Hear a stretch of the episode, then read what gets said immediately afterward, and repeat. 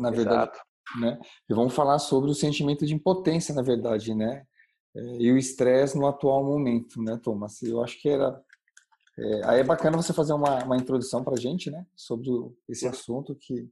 É, tá ah, sim, com certeza, Humberto.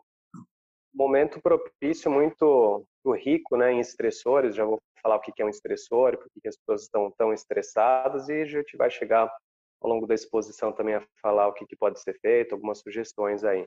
Bacana. Eu queria começar dando algumas definições bem breves né, sobre a questão de estresse, o que, que vem a ser estresse. Tem muitas formas de definir isso, mas eu vou optar por uma definição bem rápida aqui. Legal. Pode pensar no estresse como um padrão de hiperativação, Beto. Né? A gente se sente ameaçado de alguma forma e o corpo está preparado para responder a essa ameaça. Então, uhum. ele se prepara como que diante de uma ameaça para a qual ele tem que responder fisicamente. Então, vai mobilizar toda essa energia para essa resposta. Né? Uhum. O que acontece é que nenhum organismo foi feito para funcionar durante um período prolongado nesse tipo de padrão.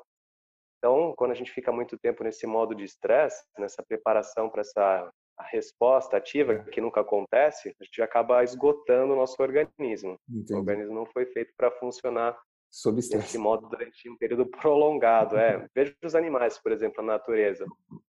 Quando ele sofre um ataque de um predador, ele entra nesse modo de estresse, ele consegue escapar do predador, né, se libertar dessa ameaça, logo ele volta ao estado normal, aquilo que a gente chama de estado de homeostase, né, estado uhum. de, de equilíbrio, sentido subjetivamente como paz, como bem-estar. Uhum. E as pessoas vão ficando durante períodos prolongados nesse modo de grande ativação que acaba esgotando o organismo das pessoas.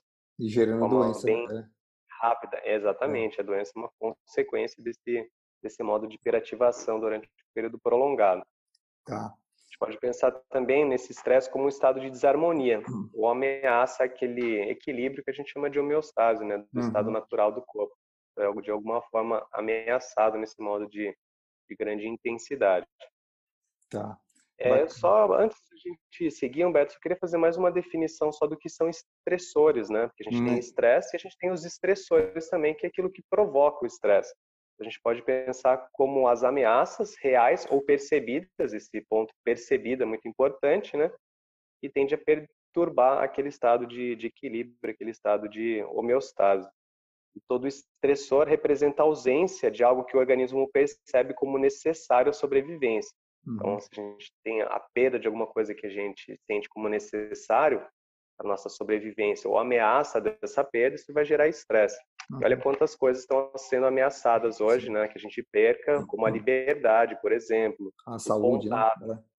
A nossa saúde, exatamente, até mesmo os nossos empregos, né? Claro. A gente está num momento de grande revolução aí, a gente nem sabe se os nossos uhum. empregos vão existir no futuro. Também. É um momento de muitos estressores, rico em estressores, né? É. E você falou em estressores, e, e, e, na verdade eu também pensei até nos estressores, as pessoas que estressam as outras, né? E o que acontece? Todo mundo sob estresse, aí tem sempre um, um estressor, né? É, fora mais, é, mais esses elementos que você falou, junto com aquelas pessoas que já te estressavam, né?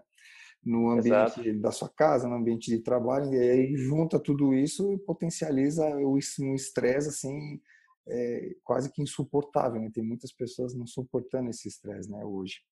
Sim, é um processo que se torna cíclico, né? Ele retroalimenta ele mesmo. Então, essas pessoas acabam representando para nós justamente a ameaça de, da perda de alguma coisa que nós consideramos importante, seja a paz de espírito, a tranquilidade, ou mesmo um estado de silêncio na nossa mente, né?